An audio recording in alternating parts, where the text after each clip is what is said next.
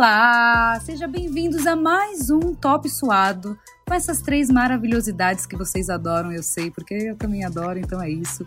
Eu sou a Gil Del Carlo, segue lá, arroba Gil Del Carlo, todas as minhas redes sociais é Gil Del Carlo. E a gente tá ainda em janeiro, já nem sei mais, se não tiver feliz ano novo, de novo, né, feliz 2022. E se a gente tá em fevereiro, né, saudades carnaval. Mas enquanto não tem carnaval, tem Mari Spinelli. Você tá aí, Mari? Ai, você já começa com esse gatilho, Gil. Tudo bem, pessoal? Chegando para mais um podcast, eu sou Mariana Spinelli. Tô na correria hoje aqui, tô meio elétrica, assim, na, na pilha. Saí agora da apresentação do Sport Center e tô aqui com essas com essas beldades e a Natasha, né? Porque aí a gente coloca o adendo. Mas vamos que vamos para mais um podcast. Tem muita coisa para a gente conversar e tem convidado especial. Fala, Nath, tudo bem?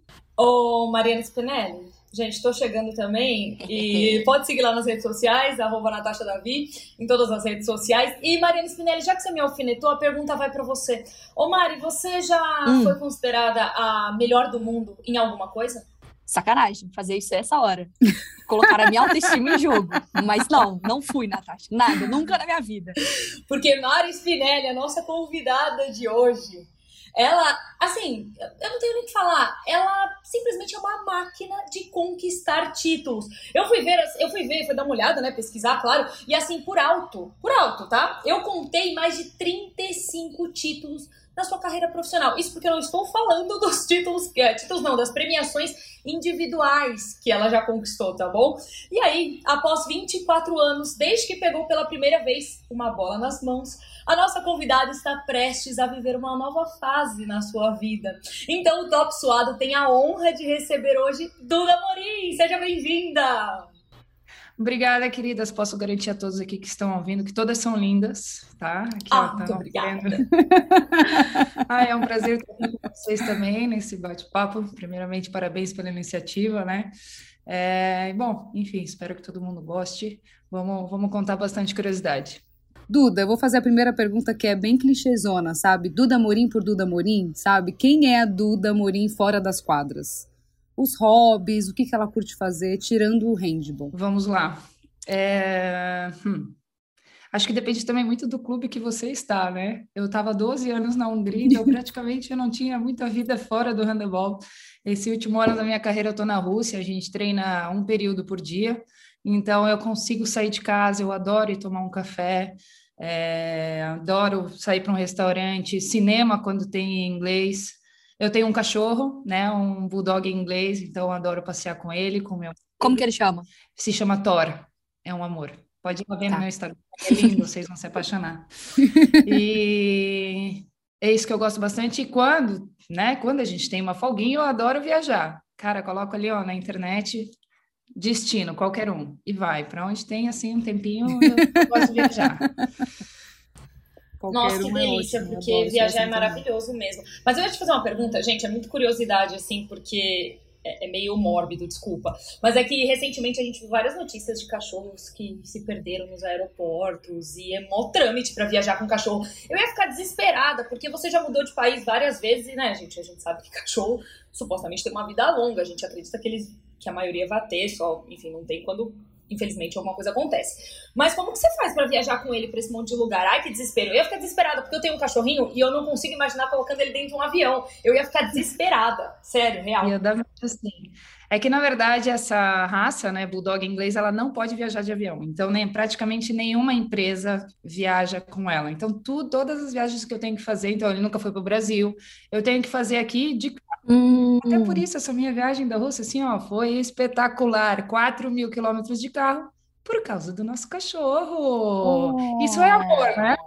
Foi, isso não é amor. É amor. E agora a gente tem que voltar, né? Não dá para esquecer que tem que voltar. Então, é, eu, não, eu, não tenho, eu não passo esse medo, vamos dizer assim, porque ele nunca viajou, mas eu ficaria com muito medo também, com muito receio, né? Se ia chegar bem ou não enfim, dá, essas notícias realmente acho que deixam as mamães preocupadas.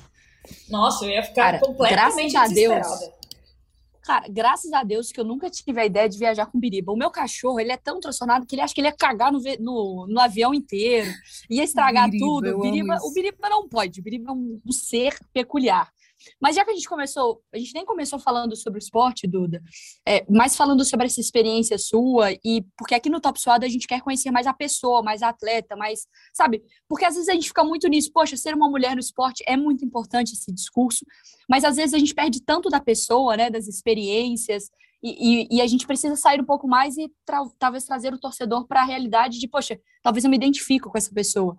Cara, você falou sobre lugares diferentes que você morou e que você viaja culturalmente, assim, combinando o esporte com os lugares que você já, já viveu, já disputou. É, é tudo muito diferente do que você vê no Brasil? É realmente outra parada, assim, outra realidade, a condição do esporte? Tem muita diferença de um país para o outro, mesmo que sejam vizinhos? Enfim, como que é essa, essa relação? Tem, tem. É, começando assim, né, pelo esporte, tem uma diferença enorme na questão do handebol. O handebol é um país que, por mais que tem bastante gente praticando handebol, não existe o profissionalismo, né? Então, quando tu chega na Europa, esse é o primeiro choque.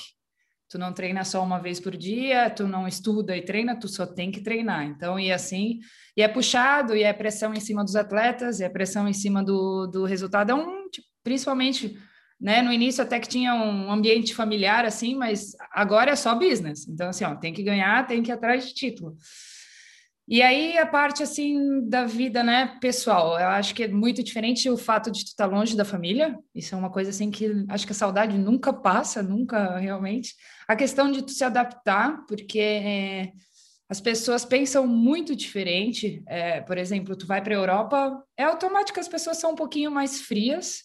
É, nem todo país é tão acolhedor assim. Eu acho o brasileiro, quando chega algum estrangeiro, ele é muito prestativo. Então, eu já vi diferença, por exemplo, da Macedônia, que foi onde eu joguei, na Hungria e agora na Rússia.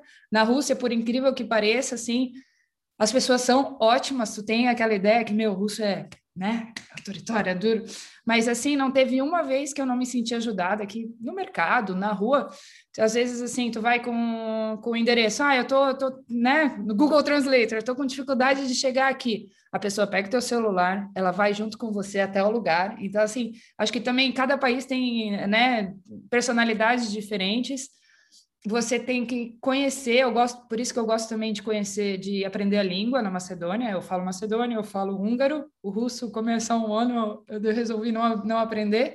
Caramba! Mas tu acaba E a gente penando aqui, eu não, eu tenho até aquela frio quando alguém começa a falar qualquer coisa em inglês comigo, eu falo, meu Deus, se eu não entender duas palavras Natasha. ali ferrou, entendeu? Tipo, eu já me eu apanhando. Frio eu apanhando para cantar as músicas da Shakira em espanhol, velho. Exatamente, não é nem, não é nem, eu ia falar isso. O espanhol, Nossa, já é o espanhol para mim já é. Eu fiz isso esses dias. Desculpa, Duda, eu fiz isso esses dias, eu peguei a tradução de uma música da Shakira e fiquei tentando cantar com ela, olhando mesmo a letra, né? Porque eu falei, meu, não, não vai dar. Cara, horroroso. Horroroso. Assim, primeiro que cantando Horrível. eu já sou horrorosa, eu já, já cantei aqui no podcast, Duda, em um outro episódio, assim. É terrível mesmo. Já viu que é horrível. E aí, mesmo olhando. É, essa parte não dá pra defender, é ruim mesmo, viu, Jura? Não precisa acabar comigo também, assim, entendeu? Aí eu olhei, mesmo olhando a letra, eu falei, nossa, gente. E espanhol, pra mim, ainda que, assim, entre inglês e espanhol, eu gosto muito mais de falar em espanhol. Eu entendo melhor, eu falo melhor em espanhol. Cara, é bizarro, não dá. E Shakira, né, é incrível. Nossa senhora, não tem como, não dá. Fala russo aí pra gente, Duda, vambora. Ah, привет, é tipo, oi, tudo bem? Как lá? Oi, tudo bem? Aí para dar tchau, um simples dar tchau, das vidanha. Tipo, ou se não, um oi formal. Здравствуйте. Tipo, para que xingar a pessoa? Assim, é que nem na Macedônia. Zdravstvuyte. É, não sei pronunciar direito. Mas na, na Hungria, tchau. Tipo, tem as, os formatos menores, mas o mais formal é Visão Tashra. Pô, tá xingando, né? Quer que eu vá embora? Ah, tranquilo. Que é isso? Né? Isso é uma frase. Super mineiro, fácil. em Minas Gerais, são duas sentenças. Isso. Ô, Mari, mas se o mineiro fala, mas se o mineiro fala rápido, fica basicamente isso daí, ó. Fica, Fica desse jeito. é isso que eu tô falando. O tchau dela, o tchau dela é uma frase. Eu contei um caso em mineirês. Você junta todas as palavras. Ô, Duda, e qual desses países que você morou você curtiu mais, assim? Que você achou que você mais se identificou? Tem algum? É porque na Macedônia eu acabei conhecendo meu né? marido, né? Então, difícil não ah. gostar, né? Mas é que na Macedônia, assim, eu acho que as pessoas é, é, talvez é o mais próximo de como os brasileiros vivem, essa questão de, é, de querer sair, de querer aproveitar a vida, de querer conversar, interagir. Aí, como também eu conheci ele, a família dele me acolheu, né? Como se eu fosse filha deles, então eu também me senti muito bem, bem no país.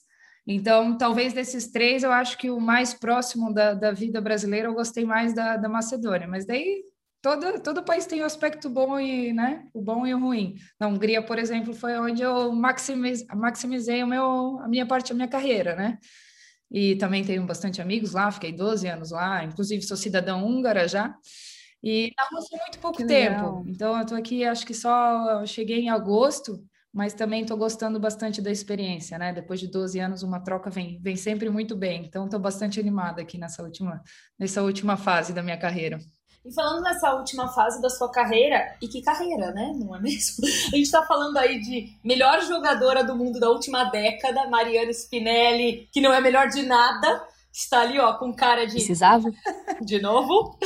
Aí nós estamos falando aí, campeã da Champions League Feminina de Handball, tricampeã dos Jogos Pan-Americanos, campeã do Mundial, aí eleita melhor jogadora do planeta lá em 2013 ou 2014. 13. Foi 2013 ou foi 2014? Agora eu estou É, sai, sai no né, 2013. Saiu o resultado em 2014. Ah, então eu tinha colocado 2013, mas eu lembro de matérias também que foi em 2014, eu fiquei um pouco confusa.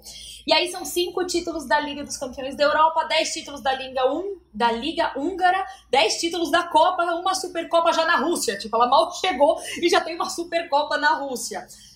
É uma carreira, assim, é histórica, né? É aquela carreira que qualquer atleta quer ter quando você olha para trás, e aí vivendo já esse momento que você ah, já veio construindo, você já tinha falado em algum momento que quer, enfim, dedicar um tempo para construir uma família, que você já tinha essa, esse intuito de parar e tudo mais, mas quando você olha para trás, que melhor momento você pode tirar de tudo isso que você viveu? E nossa, são muitos. Eu sei que falar um só é um pouco complicado, mas de alguma lembrança muito marcante na sua vida e nem precisa envolver assim títulos. Uhum. difícil, difícil achar um. É, a questão de, do fato de ir para a Europa, né? Eu acho que tipo era um sonho sair do Brasil para ir para a Europa. Aí é lógico que tem que falar do título do Brasil, que era uma coisa assim que ninguém esperava, até a gente não conseguiu nem chegar perto depois disso. E talvez a questão ali de chegar também no Guior, que era um time de, de top, sabe? Só atletas top, que essa questão da adaptação. Então, teve vários momentos legais. É lógico que vários deles envolvem o título, porque, por exemplo, no Guior, quando eu cheguei, eles já estavam tentando, tipo, uns sete anos, chegando na semifinal, chegando entre os quatro, e, não, e nunca conseguiam o título, até que em 2013 a gente conseguiu. Então, foi, assim, também um momento mágico, sabe? A primeira brasileira a ganhar a Liga dos Campeões. Então, tem vários momentos legais, assim, às vezes tu começa uma temporada com uma equipe, meu, tu olha mais ou menos, ou, né, essa, essa, essa equipe aqui tem muito ponto fraco. Aí tu vai desenvolvendo durante o ano, tu vai trabalhando, meu, e com aquela equipe tu consegue um título. Isso, assim, é uma das coisas mais gratificantes, assim, que eu tive na minha, na minha carreira. Eu gosto, eu gosto muito disso, eu acho, tipo, um, um desafio, porque nem, nem toda equipe tá ali para ganhar, né, e quando tu consegue trabalhar, isso é, isso é muito interessante. Falei muito coisa. Cara, e Duda, é muito legal. uma, desculpa. Não, não, não mas foi bem, foi, desenvolveu bem. Foi bem, ela, ela foi bem política, é... ela foi tipo política, assim, ó, só falou, falou, falou, escolheu um só e, e falou bem, entendeu? Gente, não, mas foi gente, boa. A gente não ia falar nada se ela não tivesse desculpado aí no final, entendeu? A gente tinha levado uma boa. Mas, Duda, é muito legal quando a gente olha uma carreira cheia de títulos, porque nem todo mundo, obviamente, consegue prêmios individuais, prêmios em equipe, enfim, tem essa carreira tão bem sucedida. Isso muda a sua mentalidade? Porque, por exemplo, eu trabalho todos os dias falando mais sobre futebol. E toda vez tem essa parada assim: time contratou o jogador A porque ele traz uma mentalidade vencedora. Você sabe que você absorveu isso? Você tem isso de, poxa, talvez a minha equipe não seja melhor, mas eu sei ser campeã? Você tem isso na sua vida? Meu, como eu evoluí, sabe? A questão assim de até uma brincadeira pré-treino, um joguinho de futebol. Não jogo futebol, tá? Eu fico no gol, não sei jogar. É, que, tipo, no início, eu não ligava se perdia. Quando as meninas da Noruega, principalmente, que elas são as mais competitivas, ficavam bravas, eu olhava para elas, tão loucas, só um, só um joguinho aqui, um aquecimento. Com o tempo, assim, ó, até o jogo de futebol, tipo, eu tenho medo com os meus filhos que eu vou brincar com eles e vou querer ganhar, né? Então, assim, tu muda realmente. Acho que a tua sede por título nunca chega, tu realmente incorpora essa, essa mentalidade vencedora. Para mim também, eu sempre tive esse objetivo de tirar o máximo da minha carreira. Por, por isso que eu trabalhei tanto. Tem gente que não, não tem essa ambição ou não tem esse foco, e tudo bem, cada um, né? Tem gente que joga por hobby, tem gente que, que vai pelo lado financeiro. Eu não, eu sempre tive esse lado, fui desenvolvendo um esportivo muito forte, assim, de sonhar sempre grande. Tipo, até agora no meu último ano, meu, deixa eu ganhar mais uma Liga dos Campeões, hein? Meu time aqui Vai, vai que eu consigo, né? Primeira vez para eles, vamos ver se eu consigo fazer o sexto, sexto título. Então, assim, eu acho que tu vai desenvolvendo. Também eu tive um, um fator que eu acho que é, me fez evoluir mais, que o meu técnico no Guior, eu acho que faz uns sete anos atrás, ele pediu para ser segunda capitã. Tinha a primeira capitã e ele gostava de ter uma da, do país, que era húngara, e duas estrangeiras para ter uma, uma atmosfera legal na equipe, né? E aí ele foi tipo, oh, Eduardo, eu quero que seja líder assim, assim, sabe? Então ele também, eu comecei a ler livros a respeito, comecei a, a tipo a estudar um pouquinho sobre a personalidade, como, né, como conseguir entender o que a atleta quer para conseguir inspirá-la, é, como trabalhar com grupo, porque sempre no, é difícil ter uma coesão, né? Principalmente no feminino. Então acho que isso também, esse fator dele ter pedido para eu ser capitã, acho que também me fez evoluir muito, sabe? Duda, é, eu vi que você é alta, né? Você tem o quê? 1,86? Gente, eu sofro para comprar né? roupa. Calço 45. Não, no Brasil é 43. Você tá brincando. Quanto? Brasil é 43. 33. E aí o que que tu faz? Nada, né? Na internet, paga mais caro. Mas é, 1,86 eu tenho. Que a galera que. A galera não, né? Eu e a Ju, a gente é meio complexado aqui nesse podcast, entendeu? A gente sofre um pouco. Porque é, geralmente, tenho... é, muitas das atletas que nós já conversamos aqui no podcast, elas são bem altas. E a Gil e eu, no caso, a gente não tem nem altura, a gente tem hora, né? A gente tem. Eu tenho 1,56 de altura. tipo, eu sou uma anã. Eu Nossa, também. Eu sou uma anã. E quando você fala que sofre para comprar roupa, a gente sofre também, só que no sentido contrário. Eu nunca consegui comprar uma calça que eu não tive que fazer barra. Nunca, na minha vida. Nunca. Todo. Ah, eu dobro. Eu tive que desfazer a barra. Mas vocês fizeram algum esporte, alguma não. coisa assim, tipo, que vocês sofreram então, mais pela altura ou não? Era isso que eu ia chegar aí, porque eu na escola, eu sou muito ruim com qualquer esporte de bola. Tem bola, tchau. Uhum. Mas o handball eu me dava bem, porque ah. eu era um pouco agressiva. Ah. Ah. Né? Então, tipo, eu conseguia roubar a bola ali e tal. Tanto é que eu fui para as artes marciais. e eu ia te fazer essa pergunta: por você ser alta, tem vários esportes que as altas se dão bem, né? Tipo, o vôlei, o basquete, o handball. Você já praticou algum outro, até né, depois deixar as meninas falarem, a Nath falar né, que se ela praticou algum pela altura? Mas eu queria muito saber jogar vôlei, por exemplo, mas eu já me boicoto porque eu sou muito pequena. Então eu já falo, não dá para mim, até porque eu não tenho né, habilidade. Levantadora, né? É que o handebol, ele, né, ele tem tanto pessoas é, que são mais fortes, né, que, cabe, que podem jogar como pivô, é, armadoras mais altas. Hoje o handebol está ficando cada vez mais rápido, então até as armadoras estão diminuindo o tamanho porque eles, eles estão preferindo a velocidade. É, mas assim, no início eu estudava na Barão, em Blumenau, e lá o, o voleibol era muito, muito forte. Só que eu já tinha começado o handebol, então eu dava três passos. Quando eu fui pro vôlei, eu já estava descoordenada, entendeu? Então não tinha como. Aí eu fiz ainda antes do handebol, eu comecei ginástica rítmica desportiva. Aí tipo eu jogava com, eu ia colocava o coque, né, a maquiagem para competir nos joguinhos lá escolares e saía com a quadra de handebol, aquele esporte assim, agressivo e tal. Então, é, tudo, igual, né? Eu não, não cheguei a, sabe, tipo, a minha irmã, por exemplo, ela também jogou handebol. No início ela ficou em dúvida, será que eu vou pro handebol ou pro vôlei? Porque ela estava praticando os dois. Eu não, eu já, amor à primeira vista, fiquei no handebol. Eu vou fazer o meu protesto. Eu, eu, guardei, eu aguardei a minha vida inteira e vou falar isso agora na frente de uma jogadora do, da pica das picas. A gente tem um bingo aqui que eu sempre falo que eu jogo futebol, tá? Então eu vou acabar, vou usar a frase que as meninas Ai, aguardam. Eu sempre joguei futebol na minha vida.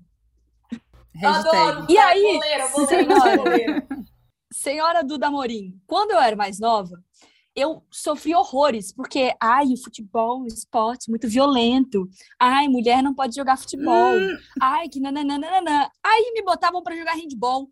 Cara, eu apanhava. Cara, eu sou um frango. Não dá pra notar que, eu sou um frango. Cara, eu ia jogar handball e falava, não é possível. E aí o handball e o vôlei se davam bem na, na história, porque não era futebol que era o esporte de menino, e falava, e aí eu ficava, eu ficava revoltada com o handball. Eu falava, cara, como que alguém fala que futebol é mais violento do que esse troço? Eu saía apanhando, tomava cada tabefe, eu ficava muito brava, muito brava. Eu tenho uma raiva aqui escondidinha do hand, porque eu apanhava muito mais no hand e eu era obrigada a jogar esse troço, porque eu não podia jogar futebol. Ai, que ódio.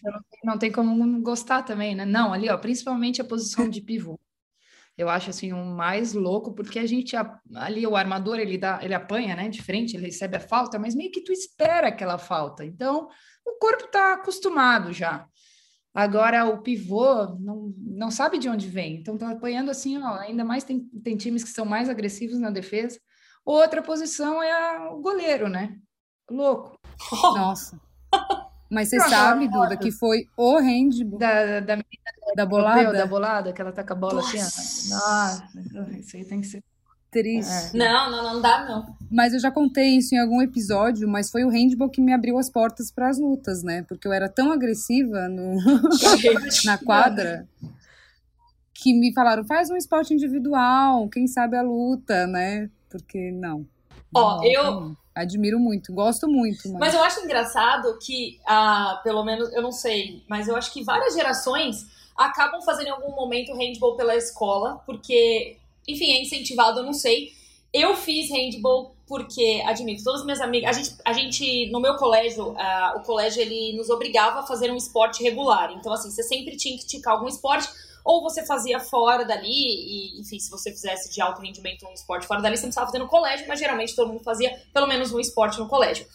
E aí, em algum momento da minha adolescência, da pré-adolescência ali, todo mundo foi fazer handball e admito que eu fui porque todos os meninos muito bonitinhos faziam handball e eu fui realmente com as minhas amigas nesse intuito, tá bom? Porque no final das contas eu descobri que eu tinha muito medo da bola.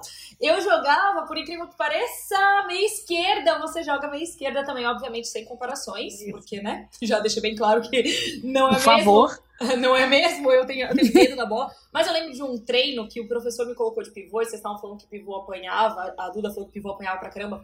Eu não apanhei, mas a menina do outro time, que era tipo, geralmente ele separava ali pelas nossas idades, né? Então era uma menina mais velha e, né, um metro e meio.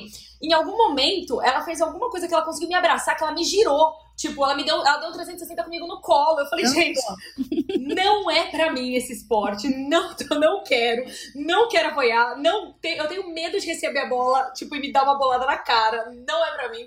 Aí eu fiz esportes de pessoas baixas, como ginástica. Mas, é ginástica olímpica.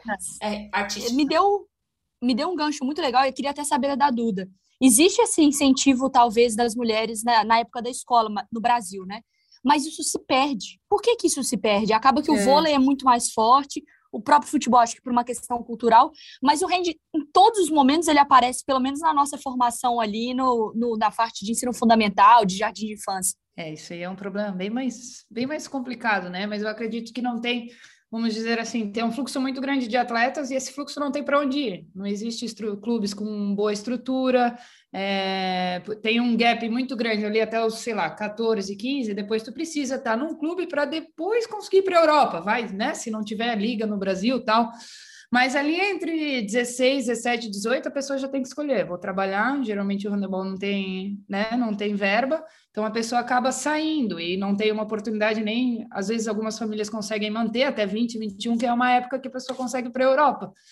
Então, assim, é, é questão também da, né, da confederação, de investir na base, de ter uma estrutura de, né, uma liga nacional. Então, é um problema muito mais complicado, mas vamos ver, agora está com uma gestão nova, Vamos ver como é que eles vão conseguir, sabe, organizar isso. Eles já fizeram uma, uma liga melhor em São Paulo, então aos poucos assim as coisas vão melhorando, né? Mas, mas é, é isso, a criança, né? Ali o adolescente ele não tem para onde ir. Eu acho que é por isso que se perde bastante. Ô Duda, é, pegando esse gancho que você trouxe também sobre esse gap e a, o adolescente acaba tendo que fazer alguma escolha ali, você está fazendo um, uma pós-graduação, um mestrado, né? Na verdade. E esse mestrado, é, eu vi numa reportagem que você deu que você está desenvolvendo como tese um aplicativo para toda a parte administrativa de clube, certo? Eu entendi isso na resposta que você tinha dado. É para a parte de marketing, na verdade. Ah, é de marketing. É que é um, é um aplicativo onde você quer fornecer mais informações do clube para as pessoas que estão de fora, certo? Sim, você... a questão de aproximação, né? É Pode falar, desculpa. Não, depois, imagina, imagina. É, explica depois pra gente também um pouquinho sobre como é essa a sua tese, o que, que é esse aplicativo que você quer trazer para ajudar nessa parte até administrativa de um clube. E se você se imagina, é, eu vi também na reportagem que você, nesse momento, você pretende se aposentar daqui a alguns meses, mas eu vi que você tem essa, o intuito de voltar para Macedônia no primeiro momento, mas se você tem essa vontade também de ajudar o, o handball aqui no Brasil. Porque a gente vê, como você mesmo vem falando, é, a menina, geralmente as meninas, os meninos, eles chegam em um determinado momento da carreira que eles precisam de um clube ou é, pra estar tá na Europa, mas o, o desejo é de ir para a Europa, né? E em algum momento você tem essa vontade de voltar e ajudar o handball também aqui no Brasil? Mas pode explicar sua tese também, por favor. Vamos lá. É, no geral, assim, é lógico que eu tenho vontade de trabalhar com handebol e ajudar principalmente o handebol feminino. Essa questão do Brasil ou até aqui na Europa, eu acho que depende muito da oportunidade, né? Porque o atleta é o atleta, ele tem nome, ele fez o que ele fez durante a carreira, mas no mercado de trabalho ele praticamente começa do zero. Então, se não tem uma organização que te convida, que faz você participar de um, de um até, né, de um de um experimento ou de ou para entrar em algum projeto, não tem eu sozinha, ah, vamos lá, vou ajudar. Não tem como abraçar assim todas as causas do mundo. Pelo menos é assim que eu vejo, né? Mas é por isso que eu estou fazendo a minha parte, estou estudando, estou, né, no final da minha carreira, depois eu, vou, eu, quero descansar um pouco, mas depois eu vou estar tá distribuindo currículos também para ver o que aparece, lógico, conseguir, né, tentar fazer projetos legais para o handebol, principalmente para o feminino. A questão ali da minha tese é que eu estou criando um aplicativo para um clube da Europa é, de marketing, né? Então que vai aproximar um pouquinho o clube dos fãs, porque eu sinto também que por exemplo, eu estou fazendo ali do Guior, né? Então, a, como, como eu falei antes, antes era um negócio muito família. Então, os fãs eram próximos, eles chegavam muito próximos dos atletas, tiravam foto, é, a gente fazia programa, né? A gente saía, sei lá, fazia eventos com os fãs. E, eu, e com o tempo isso ficou assim uma, de uma maneira mais fria. Eles estão lá, compram o ingresso, chegam então, e no handebol não tem essa questão que nem um aplicativo do Barcelona, que vai lá, que coloca uma TV dentro para ter os bastidores, né? Dentro do vestiário, entrevista com, com o atleta. Geralmente eles fornecem ali as redes sociais deles só na, na língua húngara, então para que tenha inglês também, porque, por exemplo, até os brasileiros, né, são super inter, é, interessados no handebol de Győr, é o melhor clube de Europa, da, da Europa do feminino. Então, eu construí isso assim para o fã ter, ter essa aproximação das atletas, do clube também ter a chance de, né, de comprar merchandising, enfim, porque ela, por enquanto, só entrega dentro da Hungria. Então, quanta gente, até numa época eu, construí, eu fiz a minha loja virtual, eu acabei trazendo essas, essas camisas do Dior para o Brasil, porque tinha muita procura. Então, também essa questão de, de vender, e aí a, a questão também né, financeira, de, de trazer é, publicidade para dentro, enfim, de ter uma aproximação clube e outros stakeholders. Então, tô aí, tô quase terminando. que da hora. É uma visão completamente diferente, porque assim, é, falando até já de aposentadoria, de futuro, quais são os passos assim? Se você pudesse falar para quem está ouvindo, temporada, acaba, descanso, desenvolve, vem para o Brasil, vai para Macedônia. O que, que você está pensando aí dessa reta final, dentro do que a gente consegue controlar aí dessa vida? É, eu, eu só estou com meu planejamento até junho. Depois eu ainda não. Na verdade, eu, eu faço mental coaching, né? mas agora eu estou mais é, dedicada à questão da performance mesmo, que eu quero jogar bem aqui nos últimos meses. Mas eu vou ter uma sessão em relação aos próximos meses, como organizar, porque tem bastante coisa para fazer por incrível que pareça, eu vou querer, eu vou querer descansar, mas é, eu quero ir para o Brasil, eu, quero, eu vou chegar num país novo, eu tenho que tirar visto, eu tenho que fazer seguro de saúde, eu tenho que ver se eu quero comprar um carro, eu tenho que dar uma arrumadinha nas minhas coisas, que deve ter umas 30 caixas, então isso é a primeira parte. Essa questão de mercado de trabalho, assim, é... a minha primeira ideia é fazer um curso para ser delegada de jogo de handebol, que eles falam que é uma entrada para a Federação Europeia de Handebol, né? Uhum. Então, é também... incrível. Essa é a minha primeira ideia. Eu tenho outras ideias, lógico, mas é, essa é uma ideia, assim, como você falou, eu tenho controle. E também é uma maneira uhum. de network, enfim. Aí depois disso tem que ficar de olho, né? LinkedIn nas oportunidades que aparecem para estar tá mandando currículo. É isso. Ô, Duda, e treinadora? Né? É uma coisa que não passa pela sua cabeça. É que, a princípio, pelo menos assim, nos primeiros anos, eu acredito que não. Porque é a mesma rotina do atleta, até pior. Então, é. assim, eu já sou uma pessoa focada. Muitas horas no meu dia, tanto no treino quanto em casa, já ficam para handebol. Então, imagina como treinador. O treinador não descansa, né? Por isso que as pessoas falam que os treinadores são tudo louco, brincadeira, mas. Porque eles não conseguem, eles, eles ficam ligados né, naquilo e como melhorar, e fazendo Sim. tática e análise de vídeo. Então, a princípio, eu não quero ter essa mesma, essa mesma rotina. Graças a Deus, assim, eu me preparei também financeiramente. Então, eu vou ter tempo de escolher o que eu quero, é, o projeto que eu gosto, enfim, dar uma olhada nas oportunidades que possam aparecer. Mas vai que venha depois, né? Não como técnico, talvez como auxiliar, eu acho que isso seria alguma coisa na seleção mais para frente, mas igual, dependendo da oportunidade que vier, eu também quero estar preparada para isso, sabe? Não quero também só, ah, nome, vai, vai ser segunda técnica. Não, não tenho curso, teria que estudar, enfim, acho que depende, depende de muitos fatores. Ô Duda, para finalizar aqui, a gente geralmente faz um game no final do programa, mas como eu tô traumatizada com isso porque só a Gil ganha, é, eu propus uma coisa diferente. Nossa, é insuportável. Eu e a Mariana, a gente não aguenta mais perder. Sim. Eu propus uma coisa diferente que eu não tava aguentando mais. Que é o seguinte: cinco curiosidades. Não, pode ser menos. Três, quatro, vamos lá. Seguindo a trend lá do. Aquela trend do Instagram que tá todo mundo postando. Três curiosidades sobre vocês, mas é curiosidade, tá? Se você chegar para ah. mim e falar assim, ai, ah, eu sou uma mulher intensa, ai, eu, eu sou viciada em trabalho, já sei. Quero curiosidade eu mesmo, estranho. é. Que ninguém sabe. Ah, e eu não gosto de café, tô nem aí. Quero curiosidade. Não, ah, tive dois casamentos, isso é interessante, não? Um na Macedônia e um no Brasil, quase ninguém okay. sabe. É, minha viagem sonha fazer um safari. Isso também é uma legal. Isso é legal, isso é legal.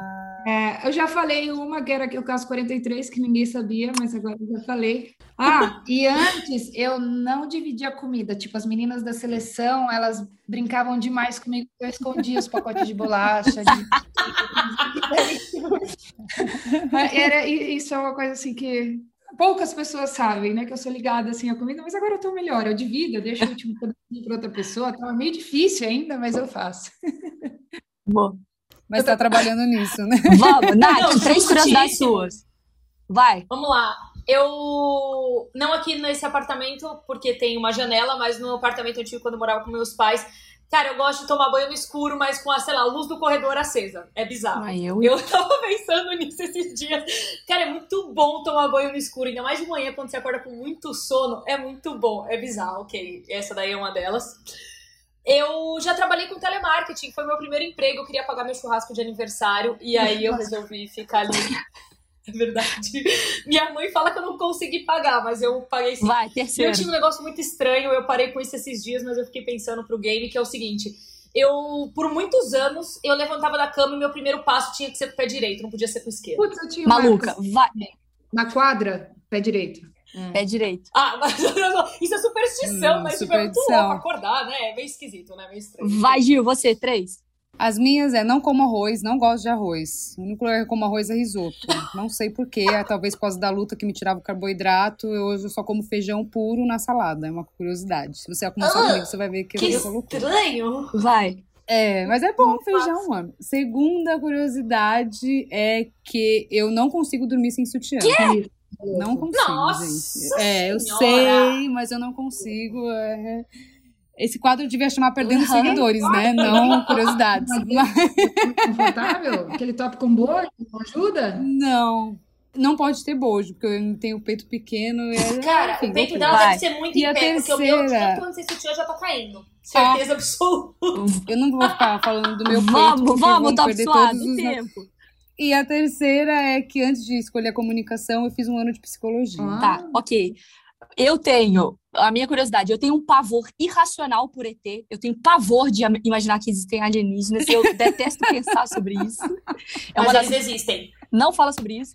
Eu tenho um toque que eu transportei para minha vida pessoal para o trabalho, que é, antes de dormir eu tenho que fazer dois xixis, porque senão eu acho que eu vou fazer xixi na cama, e antes de entrar no ar agora, eu não consigo, antes de abrir a porta do estúdio, eu tenho que primeiro ter feito o xixi. Então eu não posso fazer assim, ir na maquiagem, fazer xixi e na maquiagem e entrar no estúdio. Não posso. Eu tenho que ir na maquiagem, fazer o xixi e entrar no estúdio. A última coisa que eu tenho que fazer. Gente, Sim. sofrência. E eu sou muito supersticiosa. Então, por exemplo, o Atlético ganhou o título do Campeonato Brasileiro na última temporada por minha causa. Claro, Porque eu por defini causa. numa terça-feira qualquer que se eu que se eu não passasse entre o poste, os dois postes da rua, e eu passasse do lado de fora, o Galo ia ser campeão. Desde então, o Atlético ganhou o jogo, eu nunca mais passei entre o poste. Eu ando, olho o poste, passo do poste. E aí o Atlético foi campeão brasileiro por minha culpa.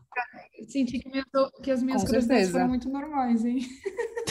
Quer trazer mais uma? Você lembra de mais É que a alguma? gente é muito eu louca, tenho alguma Duda. louca ou não. Não. Ixi, eu tenho vários. Eu fiquei assim, eu ainda fiquei fazendo uma peneira, assim, sabe? Pra pensar, deixa eu ver o que vai ser mais aceitável. Socialmente menos assustador. Pessoal, vamos encerrar o, o top suado dessa vez. Duda, obrigada pelo papo, obrigada pelo seu tempo aí. Sei que você, você tirou um tempasso para falar com a gente. E boa sorte aí até seu planejamento de julho. Depois a gente descobre. Show de bola. Eu que agradeço aí o espaço. É, muito sucesso para vocês. Continuem com bastante podcast. Agora eu vou, vou seguir vocês, com certeza. Ah, muito obrigada. Valeu. Um beijo. Um beijo. Beijo. Até o próximo. Beijo, obrigado.